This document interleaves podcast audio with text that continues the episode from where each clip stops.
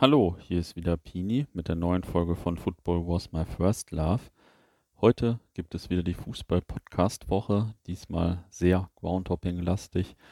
Wir stellen verschiedene Podcasts in kleinen Auszügen vor, die ihr vielleicht noch nicht kennt. Ähm, ja, und wie schon beim letzten Mal die Aufforderung, wenn ihr einen guten Podcast kennt oder selber macht, der hier kurz vorgestellt werden sollte, dann sagt doch gerne Bescheid. Wir fangen gleich an mit einer amüsanten Anekdote aus Grounds und Bier, das rate ich dir. Das ist äh, einer der unbekanntesten Podcasts in unserer App, würde ich sagen, aber bekommt immer ein absolutes Top-Feedback. So ein Top-Mann, der das macht. Und zwar erzählt der Fabian in dieser Folge von seinem Länderpunkt Polen, Anfang der 2000er Jahre. Und in diesem Ausschnitt geht es um ein Missgeschick, das ihm schon vor dem Start der Tour passiert ist. Ganz amüsant auf jeden Fall und ich konnte es leider sehr gut nachvollziehen, weil mir das in Budapest auch schon mal passiert ist. Ich habe mir dann damals gedacht, kann ich mich noch ziemlich gut erinnern, ähm, ah, ich hebe noch mal ein bisschen Bargeld ab. Das kann ich dann ja in Polen gegen Slotty tauschen. Und ja, dann äh, habe ich da auch einen Bankautomaten konsultiert und irgendwie, vielleicht auch ein bisschen aufgrund meiner Nervosität, ich weiß es nicht mehr genau, habe ich jedenfalls überhaupt nicht richtig geschaut und das auch nicht gecheckt irgendwie und habe dann statt 100 Euro, ähm, ja, sage und schreibe 1000 Euro abgehoben an diesem Automaten. Und das war natürlich auch nur ein Automat äh, ohne dazugehörige Bank und Schalter. Ja, und so stand ich also äh, kurz vor meiner Abfahrt mit dem Reisebus nach Polen mit 1000 Euro Bargeld in der Hand in Bielefeld am Hauptbahnhof. ja, äh, skurrile Situation. Ähm, ich habe dann meinen Papa angerufen und der ist dann äh, schnell nach Bielefeld gekommen. Der war äh, zum Glück irgendwo da in der Nähe auch beruflich unterwegs und hat dann äh, von seinem Sohn die 1000 Euro in Bar in Empfang genommen, um sie auch schnellstmöglich in irgendeiner Volksbank wieder einzuzahlen, damit ich auch aus meinem Dispo-Kredit wieder rauskomme und vor allen Dingen, damit ich nicht 1000 Euro in Bar in meinem Brustbeutel im Reisebus mit nach Polen nehmen muss. Seit etwa einer Woche gibt es in unserer App den Podcast Groundhop Paar. Also ein Paar, das zum Groundhoppen unterwegs ist. Ähm, und in dem Podcast erzählen die Jess und der Teflon Philipp, ganz amüsanter Name, von ihren Touren. In diesem Fall sind sie jetzt gerade auf Tour in Finnland und dem Baltikum. Das ist jetzt in diesen Zeiten, ähm, ja, wo die Groundhopping-Möglichkeiten ein bisschen begrenzt sind, natürlich noch ein bisschen interessanter als sonst. Hört mal rein. Ja, und da hat man auch schon, hat man auch schon angesprochen, äh, Estland aktuell äh, wirklich eine ganz sichere Sache. Hier wird äh, zuverlässig gekickt. Man braucht sich keine Gedanken machen über Beschränkungen. Offiziell 1000 Leute, sagt man, wohl zugelassen. Ja, die werden eigentlich bei keinem Spiel so wirklich erreicht. Wenn nicht gerade äh, Eintracht Frankfurt in der Euroleague-Quali zu Gast ist. Ähm, aber ansonsten hier keine Probleme.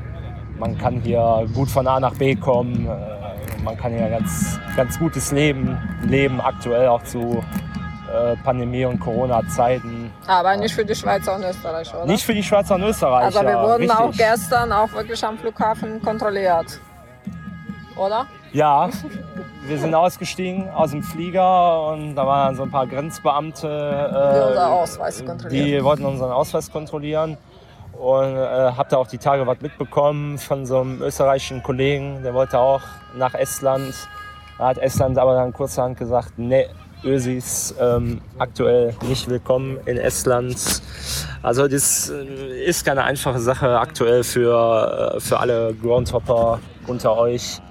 Ähm, Länder zu bereisen und vor allem auch noch vielleicht einen neuen Länderpunkt einzutüten. Man muss da schon äh, wirklich jeden Tag up to date bleiben und gucken, wie ist die Lage vor Ort. Ja, also für mich gibt es noch viel, genug Länderpunkte in Europa zu ja, machen, freue ich wir, mich. Wir sind ja jetzt, ne, jetzt heute, das ist ja das letzte Spiel, das dritte jetzt hier äh, seit gestern, auch das letzte erstmal Estland. Ja, morgen geht's ähm, weiter. Morgen geht's weiter, morgen soll es auch für dich, wenn es gut läuft, einen Länderpunkt geben. Im nächsten Ausschnitt berichtet der Kollege aus Saarbrücken, der den Podcast Stadion Groundhopping macht, von seinem Trip nach Nordirland. Ein Mann hielt wirklich tatsächlich einige hunderte Meter vorm Stadion ein Ticket hoch und ja, ich war noch relativ jung zu diesem Zeitpunkt, auch schon wieder sechs, sieben Jahre her und rannte zu diesem Mann, als gäbe es keinen Morgen mehr. Ja, Der Mann wollte den Originalpreis, ich glaube 15 Pfund hat es damals gekostet. Den habe ich natürlich noch 5 Pfund mehr gegeben, habe gesagt, trink auf, trink auf meinen Nacken dann ein Bier. Ja, an dem Tag war dann, war ich der glücklichste Groundhopper dann in Nordirland oder vielleicht auch weltweit, keine Ahnung. Ja, bin dann nochmal zurück zum Stadion, war dann zeitlich doch noch genug Zeit und ja, so konnte ich das tolle Spiel sehen, was ich nicht verstehen kann bis heute, dass quasi ein, eine Fangruppierung auf der Hintertortribüne war, eine auf der Gegengerade, die waren auch sehr, sehr voll. Und die Haupttribüne war auch gut gefüllt, aber einmal Hintertor war noch leer. Warum man diese Tickets nicht auch noch verkaufen konnte, weiß ich bis heute nicht. Der Groundhopper braucht aber nicht nur Spiele, er braucht auch gesunde Ernährung und Ernährungstipps. und die bekommt er in diesem Fall vom Prof äh, gleich. Das Format heißt Hotelgeflüster von und mit Jason Stanley und da berichtet der Prof quasi live von seinen Touren und von seinen Mahlzeiten. Getränk irgendwie ein Euro, Hotdogs 50 Cent äh, da kann man sich dann sogar noch ein Eis gönnen und ist dann trotzdem erst bei 4 Euro. Das ist sehr günstig, das kann ich euch allen nur äh, wärmstens ans Herz legen, empfehlen, wenn ihr unterwegs seid in Skandinavien. Die meisten großen Städte ähm, haben in diesem äußeren Radius meistens nie im Zentrum, sondern immer ein bisschen außerhalb in der Nähe von, von großen Einkaufszentren äh, ein Ikea stehen. Und da kann man sich zumindest recht kostengünstig den Bauch verschlagen. Nur mal so ein kleiner Tipp und äh, neben diesem Highlight waren wir natürlich heute wieder mal bei Ilvis, ne? Mhm. Ilvis Tampere ist ja nun mittlerweile, äh, hat sich zumindest bei mir in mein Herz gemogelt. Das äh, Vereinswappen ein völlig irre reinschauender Lux. Wir waren ja vor paar Tagen schon beim ähm, Tampere Derby, wo die zweite Mannschaft von Ilvis im Tamelan in deren kleinen Heimstadion gegen TPW gespielt haben. Den anderen Verein aus äh, Tampere als nächstes sind die beiden Kollegen von Der Weg ist das Spiel dran mit einem ziemlich amüsant nerdigen Auszug aus ihrer letzten Folge. Wie kannst du denn sagen, dass die ÖFB-Cup-Auslosung äh, nicht interessant ist? Die Auslosung, das haben wir selbst hier schon so angepriesen, dass es kaum was Schöneres gibt, als ÖFB-Cup-Auslosung zu gucken. Vor allem in der ersten Runde. Das stimmt natürlich, aber jetzt gerade in, in, aktuellen Zeiten macht das alles natürlich wenig Sinn. Wo spielen denn unten unsere Jungs, Tim? Hast du das gesehen? Äh, der, der TSV McDonalds? Mhm. Ja, die direkt mal ähm, äh, schön als Beispiel zu nennen für die besonderen äh, Situationen, die dieses Jahr, die es dieses Jahr im ÖFW Cup gibt. Die spielen nämlich äh, gegen Rapid Wien und nicht, wie man das jetzt denken würde, äh, zu Hause gegen Rapid, sondern haben ein in McDonald's, in McDonald's, sondern haben ein Auswärtsspiel äh, im Weststadion.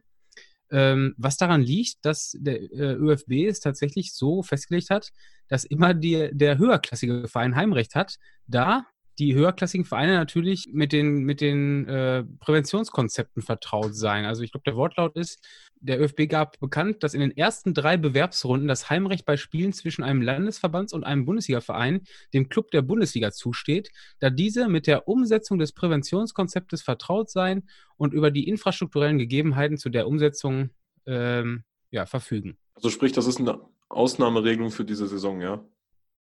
Ist quasi eine Ausnahmeregelung, mhm. genau. Und ähm, die, die Amateurvereine können beantragen, dass sie das Heimrecht bekommen, wenn sie die, die Anlage dafür haben. Also sprich, wenn ein Verein äh, sagt, er kann aber dieses Konzept umsetzen, dann dürfen die beantragen, das Heimrecht zu bekommen. Das haben auch jetzt mittlerweile schon 17 Vereine gemacht und elf äh, Anträge wurden stattgegeben. Außerdem waren wir ja vergangene Woche zu Gast, also vergangenes Wochenende vielmehr, zu Gast äh, bei Kalibera Tiefenort und haben dort einen Podcast unter anderem mit der Stürmerlegende Heiko Adler aufgenommen. Und ähm, ja, es geht unter anderem um den Fußball in der DDR. Und auch hiervon haben wir hier einen kleinen Auszug reingepackt. Ähm, war schon eine sehr interessante Tour auf jeden Fall.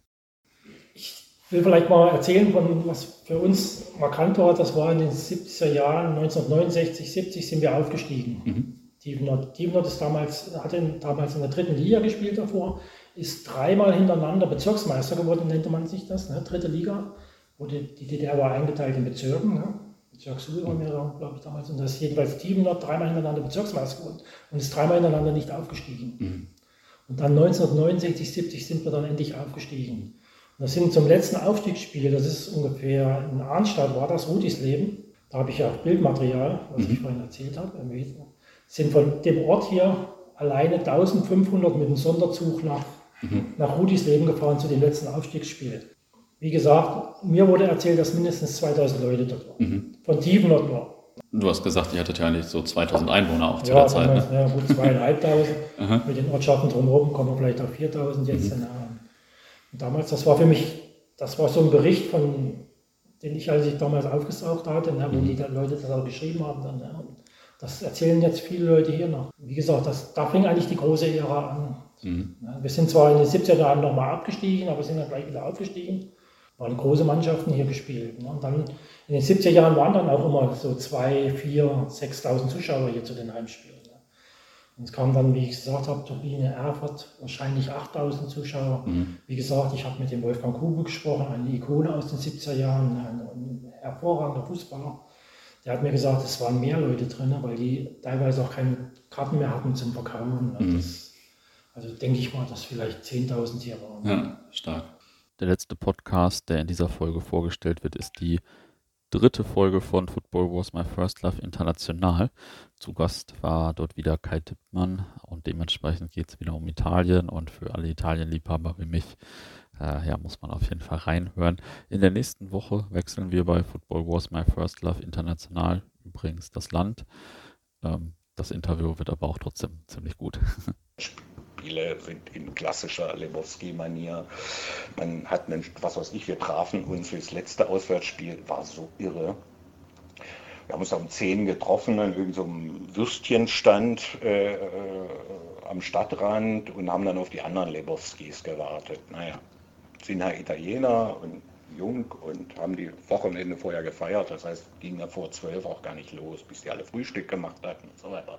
Eine riesen Autokolonne, eine unendliche Autokolonne äh, setzte sich in Bewegung Richtung der Hügel in irgendeinem Kaff, wo die da spielten, damals noch drittletzte Liga.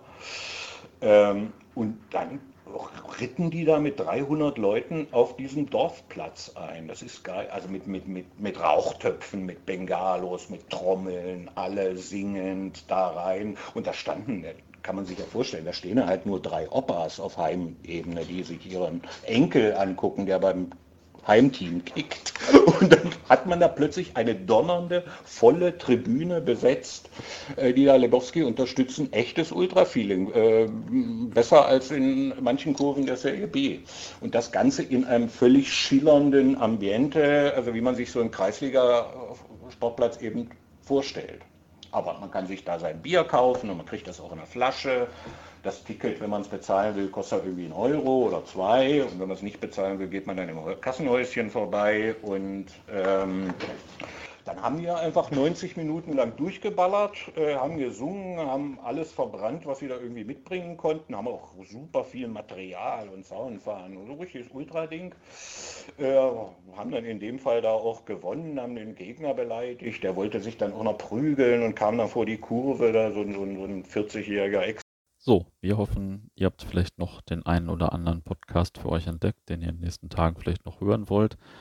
Ansonsten, wie gesagt, äh, wenn ihr noch Podcasts habt, die wir hier gerne mal vorstellen sollen, einfach melden. Und sonst ein schönes Wochenende.